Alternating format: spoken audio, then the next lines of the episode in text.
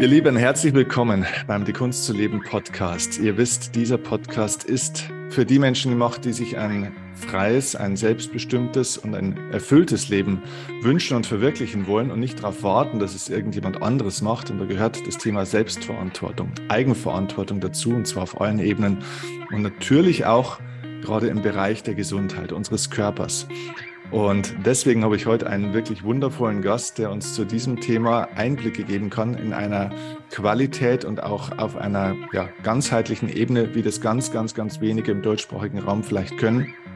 Und zwar ist heute unser Gast der wunderbare Dr. Ingfried Hobert. Wenn ihr ihn noch nicht kennt, ihr findet in den Show Notes alle Links zu, seinem, zu seiner Praxis, zu seinen Angeboten, zu dem, was dieser Mann alles macht und schon gemacht hat. Ein kurzer Einblick hier mal von mir. Man könnte allein über das, was äh, Dr. Hobert gemacht hat, schon eine eigene Podcast-Folge machen. Aber ich versuche es mal kurz zusammenzufassen. Seit seinem 24. Lebensjahr erforscht er das Heilwissen äh, anderer Kulturen und durfte auch in mehr als 25 Ländern auch schon auf unserem Planeten verschiedenste Heiler, Mediziner, Naturärzte ähm, ja, über die Schulter schauen und durfte von ihnen lernen und sieht das, glaube ich, so habe ich verstanden, wirklich auch als seine eigene Berufung oder seine Bestimmung, sozusagen dieses Wissen auch jetzt auf seine Art und Weise in die Welt zu bringen. Und das tut er auch, nämlich seit über drei Jahrzehnten und äh, verbindet sozusagen dieses ganze Wissen miteinander, also das Beste aus den ganzen verschiedenen Welten. Das heißt auf der einen Seite ja auch natürlich das wunderbare Wissen aus der Schulmedizin, aber eben auch ähm, das traditionelle Heilwissen, Naturheilkunde und vieles, vieles mehr. Das macht er in seiner, unter anderem in seiner Praxis am Steinhuder Meer. Ähm, Dr. Hubert ist ähm, Facharzt für Ganzheitsmedizin, Ethnomedizin. Ähm, Fachgebiet habe ich auch gelesen, traditionelle chinesische Medizin, traditionelle tibetische Medizin. Also der Mann hat ein unglaubliches Wissen, hat viele, viele Bücher geschrieben einem Ratgeber geschrieben und ist unter anderem auch Mitglied in der Ärztekammer Hannover. Ich habe gelesen, leitet dort den Qualitätszirkel Ethnomedizin. Was Ethnomedizin ist, können wir vielleicht auch gleich mal drüber sprechen. Ich glaube, immer noch viele Menschen wissen gar nicht, worum es sich dabei eigentlich so genau handelt und eben auch integrale Medizin. Und ähm, deswegen, lieber Dr. Hubert, vielen Dank, dass Sie sich im Urlaub hier die Zeit nehmen für dieses Gespräch. Herzlich willkommen.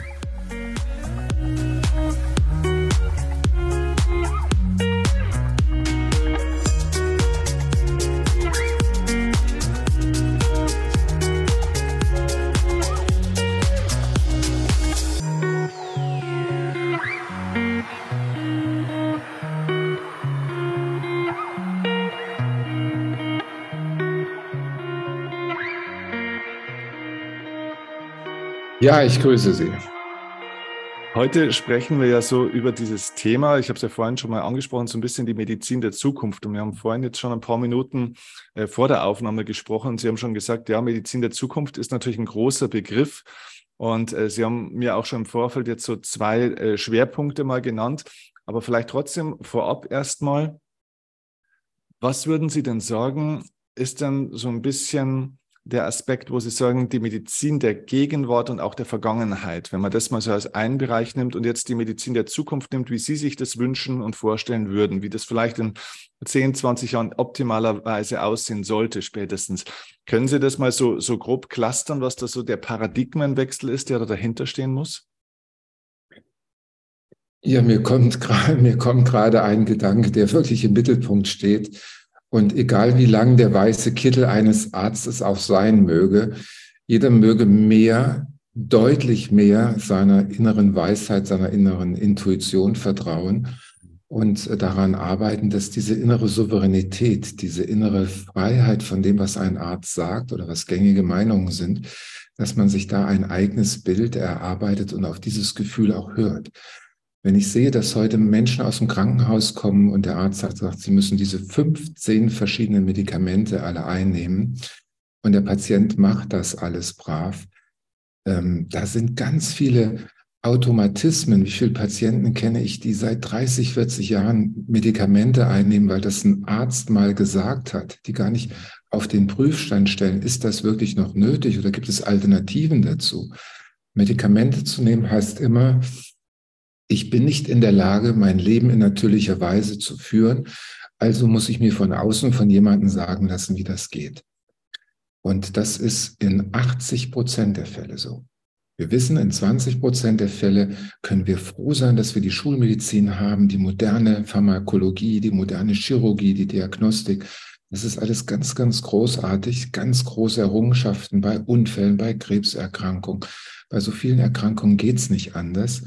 Aber 80 Prozent, und das sagt auch Professor Michalsen von der Charité, 80 Prozent aller Krankheiten sind vermeidbar, beziehungsweise wenn sie aufgetreten sind, sind sie durch eine einfache Änderung des Lebensstils und vor allem durch eine Änderung des Ernährungsstils veränderbar. Mhm. Wir sind eingeladen, unser Geschenk des Körpers, dieses wunderbare Netzwerk, das wir da bekommen haben, dieses, was da alles so ineinander funktioniert, all diese Rhythmen, die hier ja uns als Geschenk wirklich zu, äh, zur Verfügung stehen, dass wir damit sehr, sehr wertschätzend, sehr sorgsam umgehen. Und das können wir. Es steht uns alles zur Verfügung, was wir brauchen. Und die Natur hält alles bereit, was wir brauchen, um dieses System in Balance, im Gleichgewicht zu halten. Und äh, zu glauben, wir müssten bei jeder Angstwelle, die ausgelöst wird, äh, uns mit äh, Impfstoffen und allen möglichen äh, zur Wehr setzen. Nein, wir haben ein Immunsystem, wir haben selbst Heilungskräfte und wir haben Mittel und Wege in der Zeit der Weltmedizin, die sich langsam entwickelt hat, was heißt langsam, die sich über die Jahrtausende entwickelt hat. Aus dieser Apotheke der Weltmedizin haben wir ganz viele Schätze, die wir anwenden können, unser, unser System in einer stabilen Balance zu halten. Mhm. Was im Grunde genommen ja tatsächlich auch mittlerweile äh, immer mehr, habe ich so das Gefühl, Stand der, der klassischen Wissenschaft wird. Also allein der Bereich Epigenetik ist ja mittlerweile gefühlt wirklich am Galoppieren, was sich da alles entwickelt. Und es kann sich eigentlich keiner mehr diesen Erkenntnissen komplett verschließen. Manche machen es noch ganz hartnäckig, aber ich glaube, im Bewusstsein vieler, vieler Menschen setzt sich das immer mehr durch, dass da tatsächlich ja, ich sage mal so, ich habe mal einen schönen Begriff gelesen, dass die meisten Erkrankungen Lifestyle-Erkrankungen sind, also wie Sie das ja sagen, ne? also die, Lebensführung, der Lebensstil, aber vielleicht auch tatsächlich die, die wirklich die Art zu leben in der, in der inneren Haltung sozusagen, also sich auch als lebendig zu begreifen und nicht nur versuchen zu überleben, sondern wirklich mal auch zu leben. Das ist ja auch der Hintergrund von diesem Podcast. Sie haben ja vorhin im Vorfeld so zwei zentrale Elemente auch genannt, was für Sie die Medizin der Zukunft auch ausmacht. Können Sie das mal kurz beschreiben? Also aus, auf welchen zwei Schwerpunkten würde Ihre Arbeit oder basiert Ihre Arbeit oder diese Medizin der Zukunft, wie Sie das nennen? Also ich habe ein ganz großes, äh, eine ganz große Herausforderung und das sind Silent Inflammation Prozesse. Das mhm. sind schleichende Autoimmunentzündungen, die, von denen wir heute wissen, dass sie 80 Prozent aller Todesfälle in der langfristigen Auswirkung nach sich ziehen. Also alle chronisch degenerativen Erkrankungen, wo die Schulmedizin auch eigentlich, wenn man ganz ehrlich ist, nichts zu bieten hat, sondern nur begleitende Schmerz- und Psychotherapie, also psychiatrische Medikamente zur Verfügung stellt, äh, aber an Heilung gar nicht mehr gedacht wird. Es ist für die Leute ganz normal geworden, einen Fettsenker zu nehmen. Es ist ganz normal geworden, ein Antihypertonikum zu nehmen, Antidiabetika.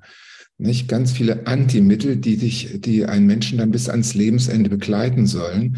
Aber der Ansatz, den ich in der Medizin der Zukunft sehe und den ich mit meinen Kollegen seit vielen Jahrzehnten schon praktiziere, ist ein probiotischer Ansatz. Das heißt, wir sprechen, oder Gerhard Hüther spricht ja immer von der Salutogenese. Das heißt, wir stärken die Prozesse, die zur Gesundheit führen, mehr, als dass wir gegen etwas arbeiten. Nicht? Also wenn jemand kommt mit Gelenkschmerzen, dann arbeite ich nicht gegen die Schmerzen, sondern ich arbeite für eine freie Beweglichkeit der Gelenke. Wenn jemand unter Schlafstörung leidet, dann arbeite ich nicht gegen die Schlafstörung, sondern für einen tiefen und erholsamen Schlaf und versuche die Mechanismen anzuwenden, die dorthin führen. Nicht indem ich einen Deckel über das System stülpe und mit einer Chemie etwas ganz Unnatürliches äh, mache, sondern indem ich gesunde Prozesse, die den Schlaf fördern, eben einleite und verstärke. Wir haben da den Vagusnerv als den Dirigenten der Regeneration, der Selbstheilung, der dafür sorgt, dass die Rhythmen, wo Missklang entstanden ist, hier wieder Einklang in den Rhythmen entsteht. Und so haben wir viele Ansätze, die das Ziel haben, Gesundes zu stärken und diese heilenden Kräfte in, die richtige, in der richtigen Weise zu lenken. Und das ist besonders wichtig, weil diese schleichenden Entzündungen, die haben ja Ursachen. Diese schleichende Entzündung, wenn wir es ganz einfach sagen, die beginnen zu über 90 Prozent im Darm und breiten sich dann über den Körper aus. Bei den einen geht es mehr Richtung Arteriosklerose mit den langfristigen Wirkungen Herzinfarkt und Schlaganfall. Bei den anderen geht es mehr in Richtung Rheuma mit Fibromyalgie, Arthritis, Arthrose und diesen fürchterlich schmerzhaften Gelenkeinschränkungen. Bei den nächsten geht es mehr Richtung Stoffwechsel im Sinne von Diabetes. Bei den nächsten geht es in die neurodegenerativen Erkrankungen, das sind dann Alzheimer und Demenz. Und in der letzten Gruppe geht es dann in die Krebserkrankung. Das heißt, das sind die Krankheiten, an denen 80 Prozent der Menschen sterben. Und sie alle haben gemeinsam, dass sie beginnen mit Autoimmunprozessen, die im Darm ihren Anfang nehmen und die dann auch dazu beitragen, dass epigenetische Prozesse eben angeknipst werden, dass Schalter angestellt werden, weil eben diese Prozesse an dieser Stelle jetzt so eine Heftigkeit in sich gefunden haben, dass der Körper dann auch im ungünstigen Sinne epigenetische Prozesse anschaltet und dann beschleunigt sich das Ganze. Eine Anlage, die schon da war, bricht dann richtig aus. Und da haben wir natürlich dann auch immer wieder die Hinweise, nicht? da haben wir Rüdiger Dahlke ja viel zu verdanken, Krankheit als Symbol, Krankheit als Weg, nicht? der als erster in der Weltliteratur wirklich seinen Namen gesetzt hat mit dem Zusammenhängen zwischen den psychoemotionalen Themen und Herausforderungen und Aufgaben und den körperlichen Ausdrucksformen, wo sich auf körperlicher Ebene dann etwas zeigt, was aus, auf seelischer Ebene ins Gleichgewicht gebracht werden will. Und so kriegt der eine eben sein Thema am Herzen, wo es darum geht, nicht, die, das Herz wieder im weitesten Sinne zu öffnen, sich um seine Herzensangelegenheiten zu kümmern. Nicht, beim nächsten geht es mehr in das Thema Rheuma, wo es darum geht, wieder diese geistige, diese freie Beweglichkeit in sich zu finden. Also diese, dieser Symbolcharakter hinter den Symptomen und Krankheiten, das zeigt immer, wie schnell die Seele doch beleidigt sein kann und sich dann nach außen äußert mit Signalen, die eigentlich nur sagen wollen, bleib stehen, guck hin atme, atme und versuche zu erkennen, zu benennen und dann zu integrieren und zu transformieren. Das heißt, die Medizin der Zukunft, die ist ausgerichtet aus meiner Sichtweise an Authentizität, an Wahrhaftigkeit, an Hinschauen. Mhm. Sie erwähnen hier eben die tibetische Medizin. In der tibetischen Medizin ist eine der Hauptkrankheitsursachen in dieser Philosophie Ignoranz. Die benennen es ganz klar, Krankheitsursache Nummer zwei aller Krankheiten auf diesem Planeten ist Ignoranz. Nicht? Genau zu wissen, was zu tun wäre, weil die Weisheit es einem mitteilt, aber es dennoch bewusst nicht sehen zu wollen und schon gar nicht umsetzen zu wollen. Mhm. Und das ist eben für uns alle eine Herausforderung, weil Gesundheit, das müssen wir uns auch immer wieder neu verdienen mit den Herausforderungen, die kommen. Und wir können uns äh, den Magen vollschlagen mit allen möglichen Mist, sage ich jetzt mal, und hinterher dann Atorvastatin, die Fettsenker und die Atherosklerose und Blutdruckmittel und alles einnehmen. Wir können aber auch von vornherein ein Gefühl dafür entwickeln, was tut mir gut, was bringt mein Leben zum Florieren, zum Gedeihen, damit es sich in seiner schönsten Form zeigen kann und meine Potenziale sich auch entfalten können. Oder verhalte, ernähre ich mich so, dass sich all dieses blockiert und wie ein Nebel sich um mich herum äh, immer mehr verdichtet und ich eigentlich dann nur als Roboter dieses Leben ablebe, ohne das Geschenk mit all seinen Potenzialen wirklich auszuleben. Hm. Ja, es ist ja ganz interessant. Ne? Also äh, mit seinem Auto würden die meisten Leute ja äh, nicht so umgehen. Ne? Wenn man, es ist ja eine Medizin der Reparatur, die vielleicht bisher an vielen Stellen irgendwo vorherrscht. Und mhm. äh, beim eigenen Auto hätte man keine Lust, irgendwie jede Woche zur Reparatur und zur Werkstatt zu fahren, aber mit dem Körper machen das die Leute schon ein Stück weit. Das äh, ist schon spannend. Ich habe auch immer den Eindruck, dass viele Menschen so egal ob das jetzt äh, in der, aus der Psychologie, Psychotherapie kommt oder eben aus der klassischen körperbasierten Medizin, die Leute suchen oftmals so diesen einen Weg, das eine Mittel, die eine Sache, die dann zu tun ist, damit der Schmerz aufhört. Also mein Gefühl ist, dass die Leute einfach einen Schmerz weghaben wollen und dafür das, den einen Knopf suchen, der zu drücken ist, damit das weggeht. Also sie wollen eigentlich das Lebensthema dahinter vielleicht gar nicht so richtig sehen, weil das würde natürlich, äh, und das spüren die wahrscheinlich unterbewusst, das würde eine ganzheitliche Veränderung des Lebens und der Einstellung und der Gewohnheiten und so weiter mit sich bringen. Ist es so, dass man sagen kann, egal welche Symptomatik ich habe, es erfordert ein Hinschauen und ein sich bewusst werden mhm. in allen Lebensbereichen, dieser Einstellungsaspekt, die, die Psychosomatik sozusagen, die dahinter steckt, aber auch die Ernährung, die Bewegung, mein Umfeld, mein, meine, meine Lebensaufgabe, die Arbeitswelt, also alles. Ist es denn immer so ganzheitlich zu sehen oder kann man sagen, naja, bei dem einen oder anderen müssen wir vielleicht jetzt auch nicht die ganz große Kiste aufmachen und können ein bisschen äh, punktueller vorgehen?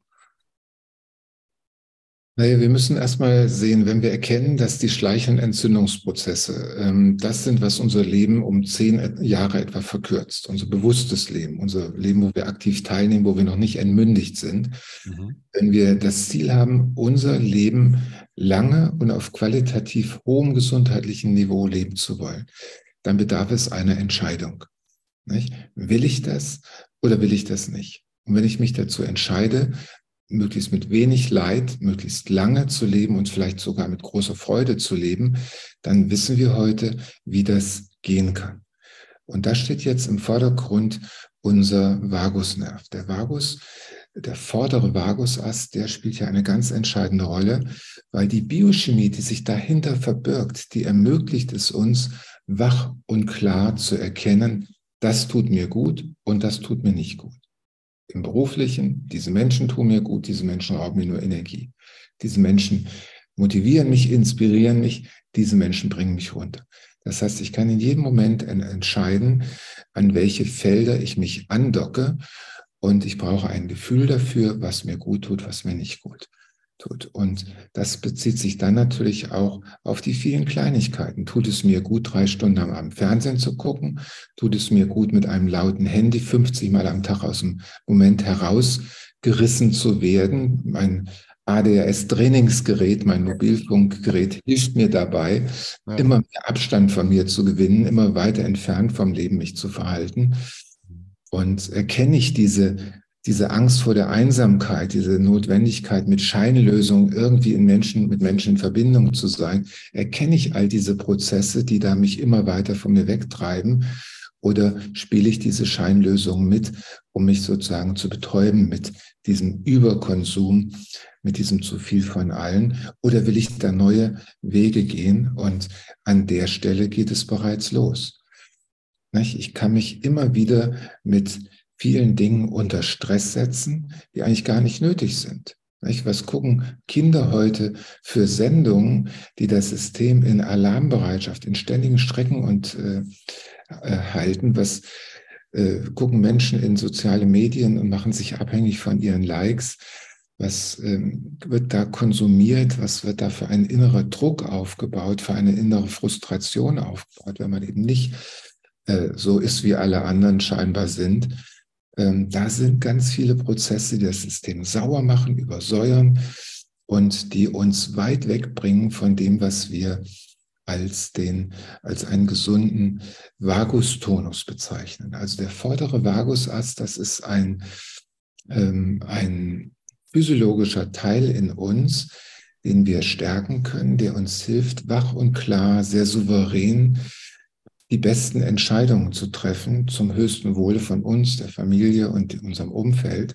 Und wir haben auf der anderen Seite den Sympathikus, den, das Stressnervensystem, das immer äh, auf Flucht oder Kampf ausgerichtet ist. Und wir haben äh, dann den hinteren Vagusast, das dritte System, nämlich Erstarrung, der Freeze-Zustand, die völlige Abspaltung von mir selbst, wo ich dann gar nicht mehr Herr meiner äh, Gedanken bin, sondern so weit weg von mir bin, dass ich sogar noch von mir in der dritten Person spreche oder völlig kollabiert bin und mich hinterm Sofa, hinter Masken und hinter verschlossenen Türen verstecke. äh, um bloß nicht in Kontakt zu treten mit, mit dem Geschenk des Lebens. Mhm. Diese drei Reaktionsprinzipien, das sind drei, drei Überlebensprinzipien, die das autonome Nervensystem über die Menschheitsgeschichte heraus entwickelt hat. Und diesen, sich mit diesen drei automatischen Prinzipien zu beschäftigen, erklärt ganz, ganz viel. Und wenn ich sage, stehen bleiben und hingucken, wenn sich Symptome, Krankheiten zeigen oder Befindungsstörungen zeigen, dann bezieht sich das nicht nur, habe ich Blähung und Magenschmerzen, dann darf ich nicht mehr das essen, was ich zuvor gegessen habe. Hm. Das muss man ja heute keinem mehr erklären. Nicht? Und trotzdem scheint es immer wieder in Vergessenheit zu geraten. Blähungen, Verstopfungen sind Ausdruck einer schweren Schädigung unseres Anti-Aging-Schlüsselorgans des Darmes. Und wenn wir da immer wieder drüber hinweggehen, äh, dann nimmt das kein gutes Ende.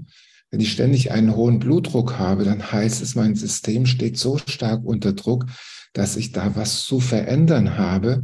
Und das kann ich nicht einfach mit einem Jobs, nicht, mit dem chemischen Dauerlutscher verändern. Da muss ich tiefer gehen, da muss ich hingucken und muss die Dinge anpacken. Und für mich ist eine Medizin der Zukunft, wo der Arzt als Freund, als Begleiter, als Geburtshelfer neuer Ideen, als Brückenbauer in eine neue Welt äh, hinein ähm, den Menschen begleitet und ihn inspiriert, motiviert, vielleicht ab und zu mal auch fest an Schienbein tritt, äh, um ihn anzuregen, die Dinge ins Gleichgewicht zu bringen und es nicht den chemischen Dauerlutschern zu, überlassen. Äh, zu überlassen. Mhm. Irgendwann ist ein Punkt erreicht, wo es nicht mehr anders geht, weil Dinge kaputt sind. Mhm. Aber wie gesagt, das macht die 20 Prozent der Fälle aus. Mhm. Der Rest ist ein Spiel mit den Ängsten der Menschen, ein Riesenspiel einer, einer Pharmazie, Gesundheitsindustrie, die sich weit entfernt hat von dem, was wir Menschen brauchen und die sich gegen Wissenschaft inzwischen richtet. Das ist ja das Verrückte. Wir hatten es vorgestern hatte ich einen großen Vortrag am Bodensee und äh, bevor ich hier rüber geflogen bin und da wurde nochmal so überdeutlich, wie viele Studien uns zu den Wirkungsweisen von hochpotenten Naturmedizinrezepturen zur Verfügung stehen. Wir haben 11.000 Studien über Kurkuma, über die entzündungseindämmende Wirkung des Kurkuma.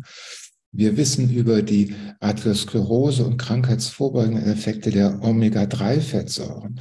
Wir wissen, dass Vitamin D einen Spiegel von 40 bis 60 haben muss, sonst funktioniert das Immunsystem nur zu 10, 20 Prozent. Und trotzdem ist in der Deutschen Gesellschaft für Ernährung, ist in den wissenschaftlichen Büchern, wird das nicht irgendwo mehr erwähnt, was zur Gesunderhaltung nötig ist, sondern wir werden regelrecht reingetrieben in die Krankheiten, damit wir dann die Medikamente konsumieren.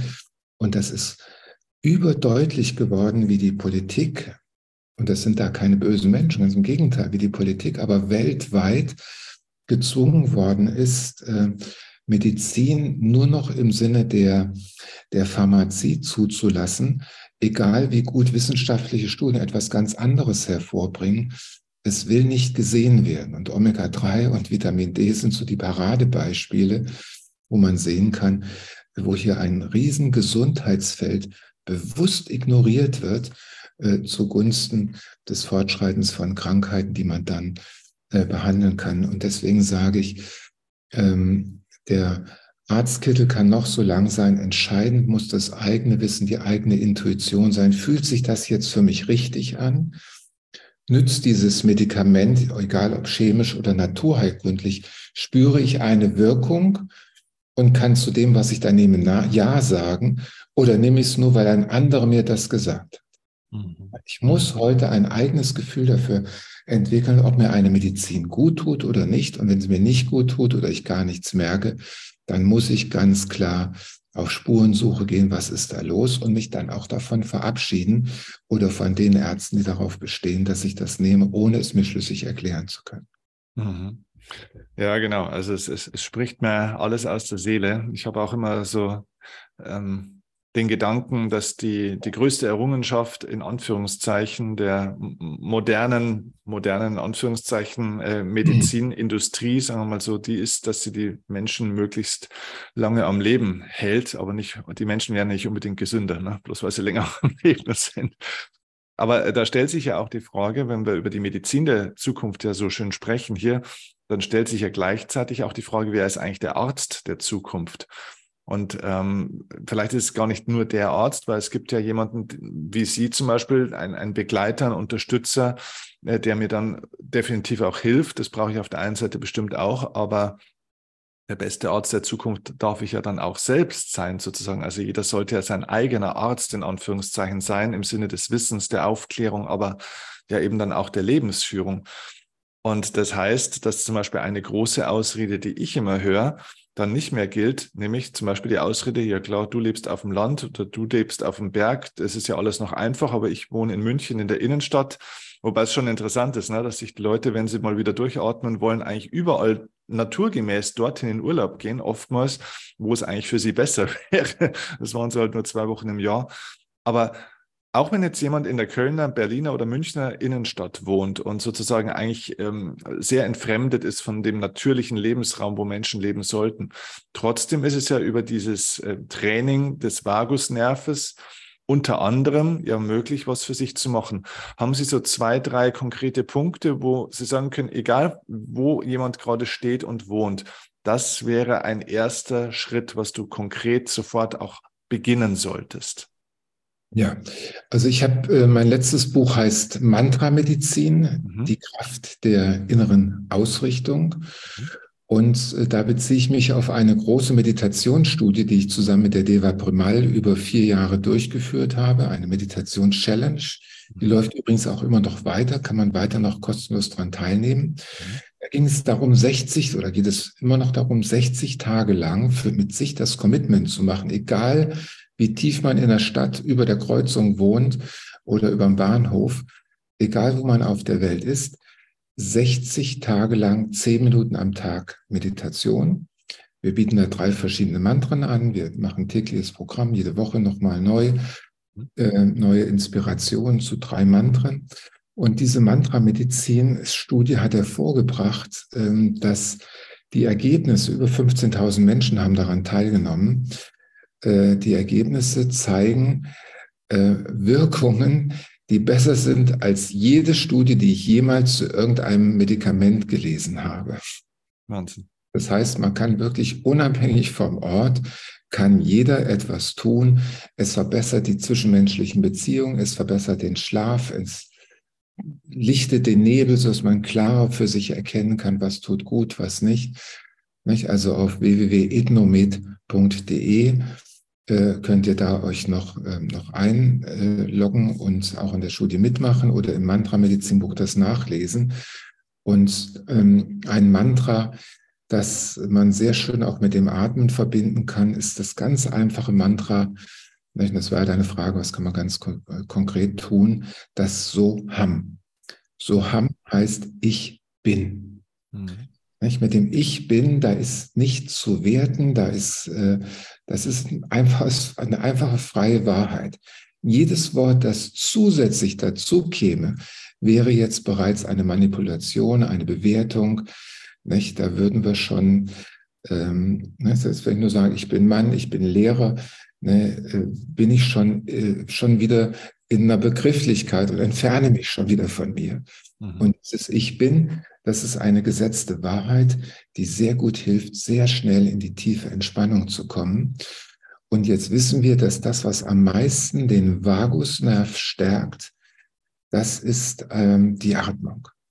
Der Vagus läuft im vorderen Körperbereich hier entlang mhm. und der Vagusnerv äh, wird am meisten stimuliert durch Atmung.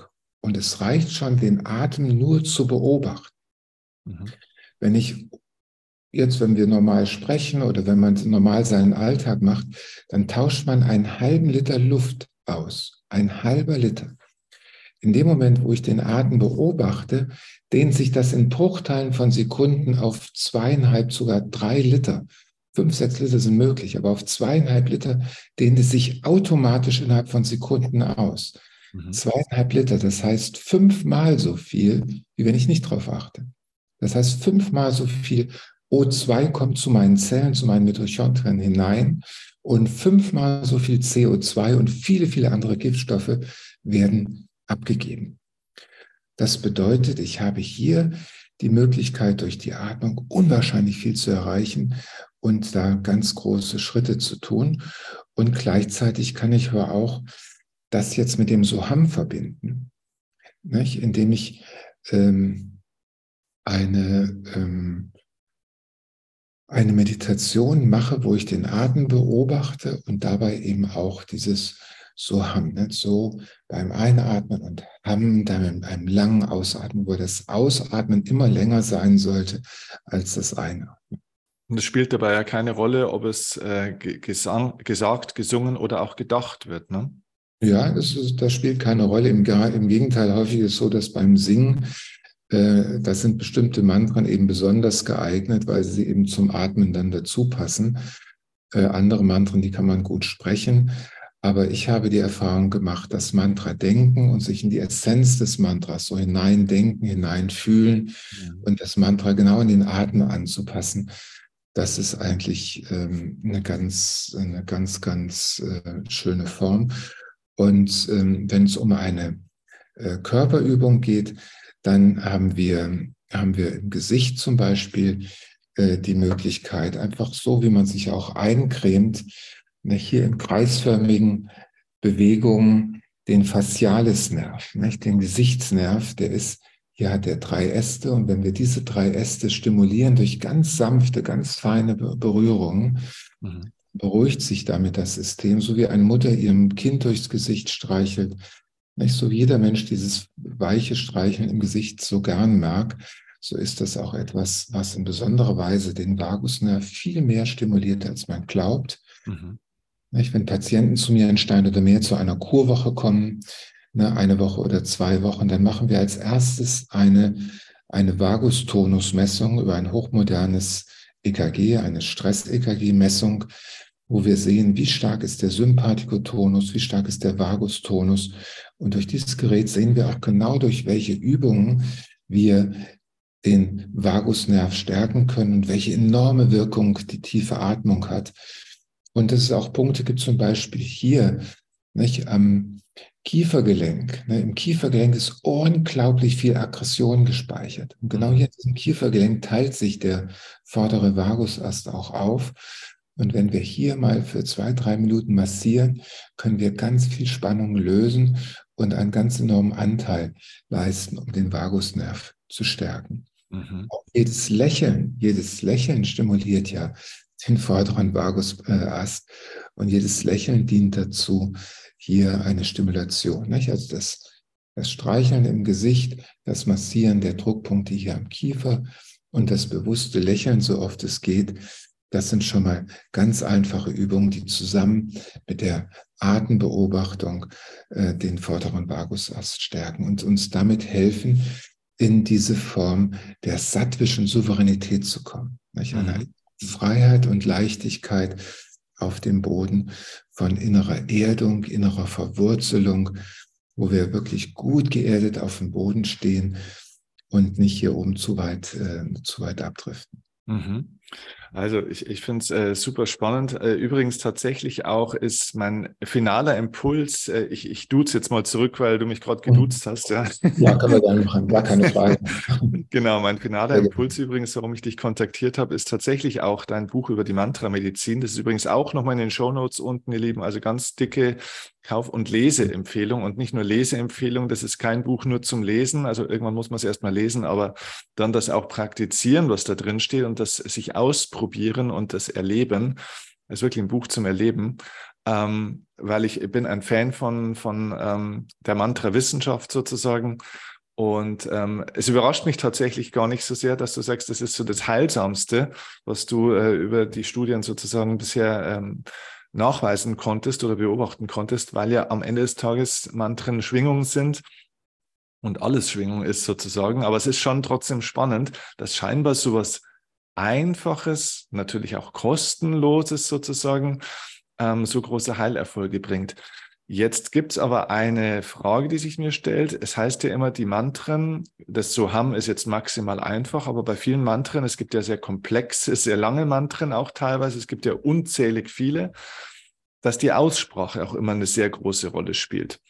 Ähm, was ist da deine Erfahrung? Kann man Fehler machen beim Zitieren oder Rezitieren von Mantren? Also auch wenn sie mal ein bisschen komplexer werden würden. Du hast in deinem Buch ja auch sehr unterschiedliche und nicht nur das Soham.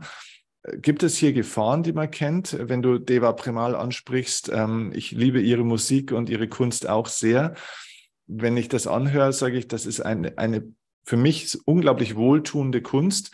Allerdings spricht sie tatsächlich ja auch sozusagen durch die Musik die Dinge ganz anders aus, hat andere Betonungen, als man das zum Beispiel in den alten vedischen Schriften oder Lehren sozusagen immer so gelernt bekommt. Was ist also deine, dein, deine Erkenntnis? Ja, meine Erkenntnis ist eigentlich ganz, ganz klar. Ich sehe das so wie auch äh, große Meister und Medizingelehrten aus dem, aus dem Yoga, aus dem Tai Chi, aus dem Qigong. Mhm. Jeder Dogmatismus äh, ist immer blöd. Mhm. Die Angst, etwas nicht richtig zu machen, blockiert das Ganze in sich sowieso. Mhm. Und wir sind mit unserem Emotionalkörper, mit unserem, mit unserem ganzen Feld, mit unserem ganzen Sein, sind wir so ausgerichtet, dass jeder Mensch unterschiedlich ist.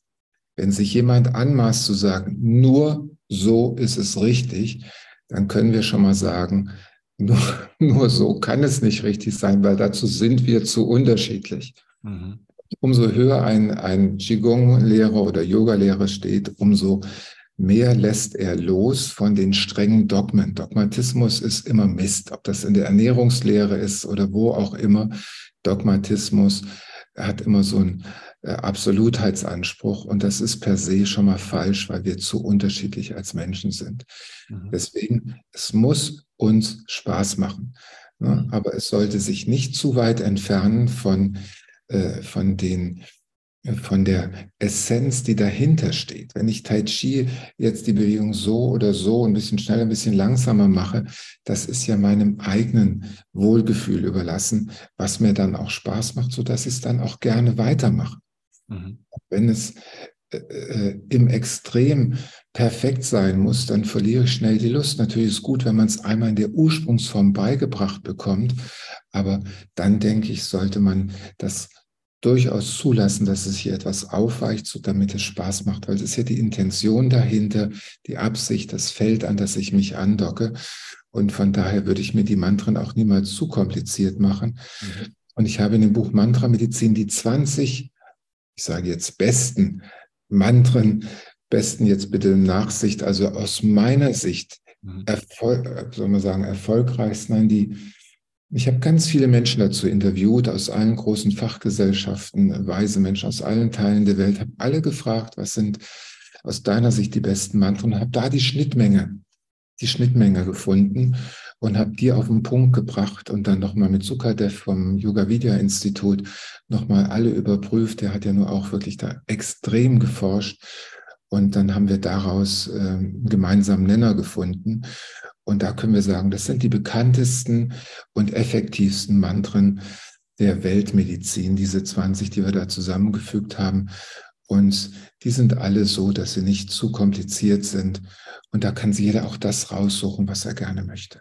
Und ich habe ich hab gelesen, wenn ich das ganz kurz sagen darf, ähm, ich habe gelesen, dass du tatsächlich auch als Arzt äh, auf jedes Rezept ein Mantra den Leuten schreibst. Ist das so? Ja, das habe ich, das ich lange, lange Zeit gemacht. Äh, heute habe ich es leichter durch das Buch. An dem Buch ist hinten eine Playlist drauf. Und äh, dann sage ich, äh, äh, kopiert euch hier die Playlist runter. Und von diesen 20 Mantren, da würde ich jetzt sagen, guckt mal auf das Mantra Nummer 5. Ich glaube, das ist für dich genau das Richtige. Also das, was ich früher auf Rezept geschrieben habe, geht jetzt seit diesem Buch bisschen elektronischer. Und aber das Gleiche habe ich ja gemacht. Das ist ein Bereich, den wir noch nicht erwähnt haben, der auch Teil der Zukunft der Weltmedizin ist. Äh, ich habe alle Kulturen erforscht nach den besten Heilpflanzen, den mhm. besten Rezepturen dieses Planeten und habe festgestellt, dass jede Kultur so eine ganz eigene Kernkompetenz hat und so ganz eigene Heilpflanzen, Heilwurzeln, die besonders effektiv sind und die sich dort über Jahrtausende bewährt haben und von einer Generation zur nächsten weitergegeben worden sind, weil sie eben effektiv sind und sich bewährt haben. Und diese Heilpflanzen habe ich dann irgendwann 2015 auf den Prüfstand gestellt Und ähm, mit meinem Bruder, der Professor an der Columbia New York ist, haben wir da Datenbanken durchforscht, um zu schauen, was sind die Inhaltsbestandteile dieser Heilpflanzen und wie viel Milligramm dieser Inhaltsbestandteile müsste man eigentlich nehmen, um eine bestimmte Wirkung zu erzielen. Und haben wir festgestellt, dass die Wissenschaft hier in den letzten 20 Jahren alles untersucht hat, dass alles auf dem Tisch ist und wir genau wissen heute, wie viel exakt von einer Heilpflanze wir einnehmen müssen, um eine Wirkung zu erzielen. Das läuft aber völlig außerhalb der offiziellen Schulmedizin, weil es kein Patent gibt auf die Naturmedizin. Das heißt, wir haben heute dieselben Studien wie in der Schulmedizin auf Heilpflanzen bezogen. Wir wissen genau, welche Heilpflanze wir in welcher Menge nehmen müssen, um den Blutdruck um 10 Prozent zu senken, um den Cholesterinspiegel um 10 Prozent zu senken. Aber weil es kein Patent auf die Heilpflanze gibt, weil es eben Natur ist, nicht? bei Krebs Brokkoli, Sulforaphan aus jungen Brokkolisprossen hat eine ganz stark entzündungseindämmende Wirkung. Nicht? Aus Myrrhe, aus Weihrauch. Wir wissen, wie diese Stoffe heißen. Wir wissen in hochwissenschaftlichen Fachmagazinen veröffentlicht, wie viel Milligramm man nehmen muss. Aber da es nach den weltweiten Gesetzen keine, kein Patent auch auf Brokkoli geben darf, hm. wird es auch niemals ein Medikament aus diesem Sulforaphan geben, was von der Krankenkasse bezahlt wird, weil es eben nicht durch die politisch ähm, durch die politischen, durch das politische Nadelöhr kommt, durch das es kommen, durchgedrückt werden müsste, weil man ja kein Patent dafür kriegen kann. Das heißt, wir haben eine hochpotente Naturmedizin, die sich völlig unterscheidet von der Phytotherapie, die wir bis vor zehn Jahren noch hatten wo wir gesagt haben, wenn du hohen Blutdruck hast, dann nimm Misteltee dreimal am Tag, lass den zehn Minuten ziehen oder Weißdorntee. Das war alles so Pi mal Daumen. Heute wissen wir genau, wie viel Milligramm eines Extraktes aus, der, aus, der, aus dem Granatapfel, die Elaxsäure ist es nämlich, die da die Wirkung hat. Wir wissen genau, wie viel Milligramm dieser Elaxsäure wir brauchen, um den Blutdruck ähm, äh, um das, die Herzmuskelkraft, die Sauerstoffversorgung des Herzens um fünf bis acht Prozent zu erhöhen. Wir wissen das alles. Mhm. So können wir sagen, aus der Schatzkiste der Apotheke der Weltmedizin, da habe ich ähnlich wie bei den Mantren auch die 35 besten Rezepturen herausgearbeitet und äh, für alle modernen Erkrankungen der heutigen Zeit. Und auch hier kann man sagen, gibt es zwei, drei Rezepturen, die ich, ähm, die ich besonders gerade erwähnen möchte im Hinblick auf den Vagusnerv und im Hinblick auf, weil wir gerade ja auch über die Übungen sprachen und auf deine Frage ganz konkret, was kann ich tun? Und äh, da gibt es die Rezeptur Lung. Lung ist eine alte tibetische Rezeptur, wo ich, als ich den Dalai Lama das erste Mal 1999 traf, schon drauf gestoßen bin, als er mir dann seinen Leibarzt vorstellt und mich mit dem Chefarzt der Klinik in Verbindung brachte, im Menzitan Krankenhaus. Da haben die mir schon diese Rezeptur gezeigt, aber sie haben die Zusammensetzung nicht verraten. Mhm. Und es war mir dann ja gelungen, ihn nach Steinhude einzuladen. Der Lama war dann 2013 bei uns. Wunderschöne Veranstaltung gemacht. Aber verraten hat er die Rezeptur mir erst vor zwei Jahren die Lungenrezeptur, eine der, finde ich, faszinierendsten Rezepturen der Weltmedizin, die dort wie ein Geheimnis gehütet wurde, weil es ist die Rezeptur gegen die Windkrankheit. Mhm. Die Windkrankheit ist genau diese Dissoziationskrankheit, dieser Freeze- oder Fluchtzustand, der eine Mischung ist, ein Reiten einer Welle zwischen Sympathikus und der völligen, des völligen Kollapszustandes, des Freeze-Zustandes. Wer sich damit auskennt, kann da jetzt vielleicht was mit anfangen, der andere vielleicht nicht. Sagen wir es so, wenn ein Mensch getrennt ist von sich, wenn er durch den Wind ist, wenn er neben sich steht, wenn er auf jede Angst einsteigt, die ihm präsentiert wird, dann ist er nicht geerdet in sich, nicht in Verbindung mit sich. Und diese Rezeptur Lung enthält 20 verschiedene tibetische Heilkräuter aus dem Himalaya, die die Menschen dort für sich immer eingenommen haben, wenn es darum ging, in diese in dieser rauen Wirklichkeit, wo draußen nicht viel zu sehen ist, wenn es darum ging, nach innen zu schauen und in der Tiefe Halt und Festigkeit zu finden. dann haben sie die, daraus hat sich diese Lungenrezeptur entwickelt. Also eine Rezeptur gegen die Windkrankheit, um mehr souverän in sich geerdet zu sein, um den Vagusnerv zu stärken. Mhm. Das Gleiche haben wir auch in der chinesischen Medizin. Hier nicht ganz so spektakulär, aber auch eine 600 Jahre alte Rezeptur, die heißt Sisyphus 9. Mhm. Das sind chinesische Heilkräuter eben auch zusammengestellt, um die Mitte zu stärken, das Erdelement zu stärken. Nicht das, was die Chinesen das Erdelement oder die Mitte beschreiben, das würden wir in der modernen Regulationsmedizin als den vorderen Vagusast beschreiben. Mhm. Also damit ist das Gleiche gemeint. Mitte, Erdelement stärken, um mehr geerdeter den Stürmen des Alltags, den Winden des Alltags entgegentreten zu können. Also Sisyphus 9, die zweite Rezeptur. Und damit das Ganze greifen kann, braucht es eben auch einen gesunden Darm. Der Darm ist sozusagen auch ein Schlüsselorgan zur Transzendenz, mhm. weil, weil wenn im Darm eine Störung vorliegt, dann wird dem Körper Tryptophan entzogen und es steht als Melatonin, als Serotonin nicht zur Verfügung und es entstehen Depressionen, eben auch Gefühle, wo man von sich getrennt ist. Und ich sage mal, jede Depression, die nicht über den Darm mitbehandelt wird, ist fast für mich ein ärztlicher Kunstfehler. Mhm. Schlafstörungen, Depressionen müssen immer über den Darm mitbehandelt werden. Und auch, es muss dafür Sorge getragen werden, dass der Omega-3 Fettspiegel in der Range ist, wo er sein muss, nämlich über acht. Über acht mhm. Prozent des roten Blutkörperchens müssen aus diesen Omega-3-Fettsäuren bestehen. Und dann sind auch die physiologischen Grundlagen, da ist der Körper biochemische Cocktail so aufgestellt, dass wir wach und klar mit einem starken vorderen Vagusast durch den Alltag gehen können. Mhm. Also eine, ein Probiotikum für den Darm, das mhm. möglichst die Magenpassage übersteht, das also magensaftresistent verkapselt ist, Darmkraft, ein Omega, eine Omega-Algenöl, das so ist, dass der Körper es auch aufnehmen kann, Omega-3 und die beiden Rezepturen Sisyphus 9 und Lung. Das wären so vier Dinge aus der Schatzkiste der, der Ganzheitsmedizin, wo wir sagen können, dann sind gute Grundlagen geschaffen, um mutig in eine Zukunft gehen zu können, wo wir die Dinge wach und klar erkennen können und zunehmend in einer, mit einer sattwischen Souveränität dann lange gesund und sinnerfüllt zur besten Version von uns reifen können. Schön. Und äh, das nimmt man sozusagen äh, oral tatsächlich auch ein. Also braucht man jetzt keine Infusionen oder, oder Tees oder so, äh, sondern äh, ist das eine Kapsel oder, oder sind das Kapseln oder, oder wie sieht das genau in der Anwendung aus? Also in der Anwendung, wenn Patienten jetzt zu mir an Stein oder Meer zur Kur kommen mit Rheuma, mit Colitis, mit Krebs, dann geben wir hochdosierte Kurkuma-Infusionen, mhm. wir geben Weihrauchinfusionen, wir geben aus Olivenblattextrakt das Oleopoetin, eine ganz stark entzündungseindämmende Substanz, was auch die Blutzonen ja so erfolgreich macht.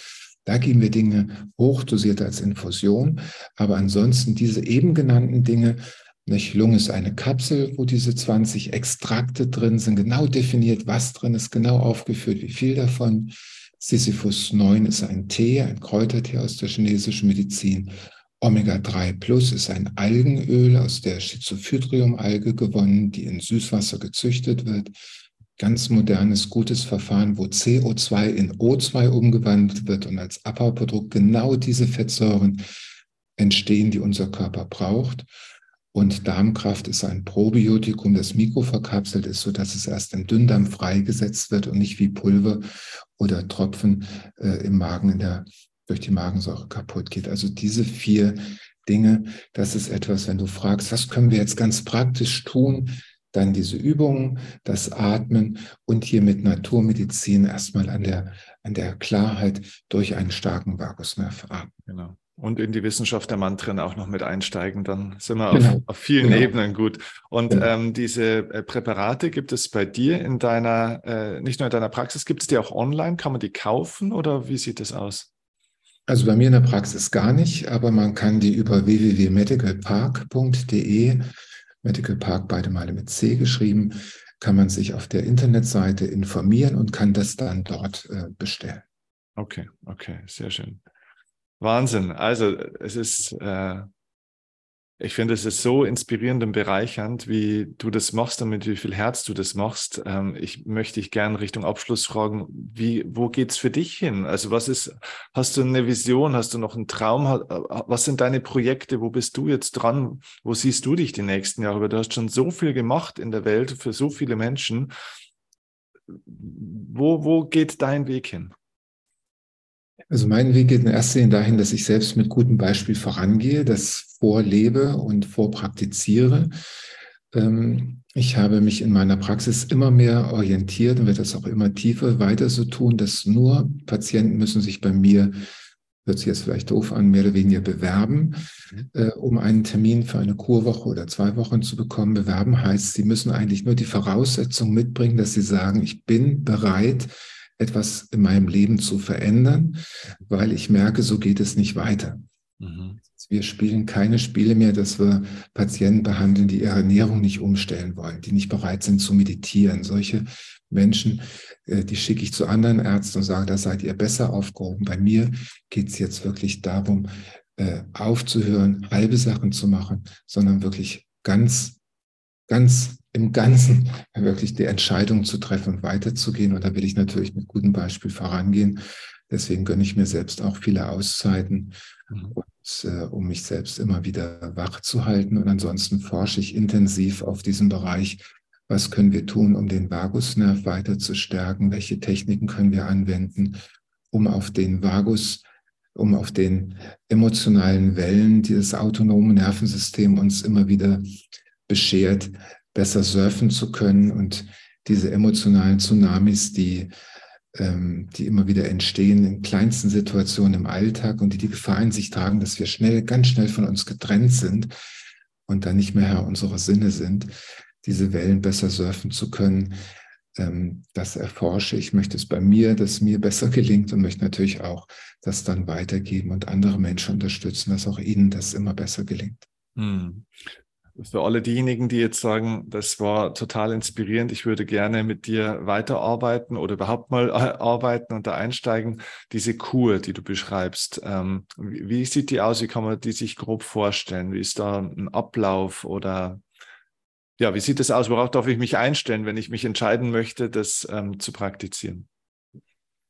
Nee, man sollte sich erstmal ein bisschen informieren vorher über meine YouTube, äh, meinen YouTube-Kanal und äh, jetzt nächste Woche geht online eine, äh, eine Challenge, eine Vagus-Challenge, wo ähm, über 28 Tage ich zusammen mit meinem Freund Remo Rittinger Menschen, Menschen durch 28 Tage hindurch begleite, um ihren Vagusnerv zu stärken. Ähm, solche Sachen finde ich erstmal ganz wichtig, dass man sich gut vorbereitet. Und äh, dann, wenn man sich zu einer Kurwoche entschließt, da geht es dann darum, mit Infusionen den Vagusnerv zu stärken, mit Übungen ihn zu stärken und äh, natürlich auch moderne Diagnostik zu machen. Denn in meiner Praxis steht im Mittelpunkt modernste Diagnostik mit Stuhluntersuchung, mit Blutuntersuchung und dann Behandlung mit Hochdosis Naturmedizin, aber immer unter Beobachtung der Laborwerte, denn alles, was wir an Naturmedizin einsetzen, muss innerhalb von einer Woche im Blut erkennbar sein, dass es eine Wirkung hat. Da gibt es ganz feine Entzündungsparameter, die wir messen. Also wir sind lange weg von dem, wir stärken mal das Immunsystem und alle müssen glauben, dass es jetzt gestärkt ist. Wir sehen genau, wie die entsprechenden Werte hochgehen oder Entzündungswerte runtergehen. Und das kann man genau verfolgen. Und ähm, das macht die Hochdosis Naturmedizin so interessant, dass sie eben in jedem Moment beweisbar ist in ihren Auswirkungen und dann natürlich auch fühlbar ist. Nicht? Also tägliche Infusionen, Akupunktur, Gespräche und ähm, das am Stein oder Meer. Man wohnt dann in kleinen Privathäusern, Privatunterkünften, die man sich sucht und kommt dann täglich äh, in die Praxis. Schön. Also von Herzen eine Empfehlung. Ich, äh, wenn ich darf, möchte ich dich auch unbedingt mal mit meiner Partnerin dann dort besuchen, dass wir uns da äh, mal live dann auch äh, spätestens sehen. Und ich glaube, ähm, wir werden uns sowieso noch ein paar Mal über den Weg laufen. Also ich bin sehr noch gerne. mehr begeistert als davor schon. vielen, vielen Dank, dass du das Wissen und deine Zeit mit uns geteilt hast. Vielen herzlichen Dank dafür. Ja, sehr gerne.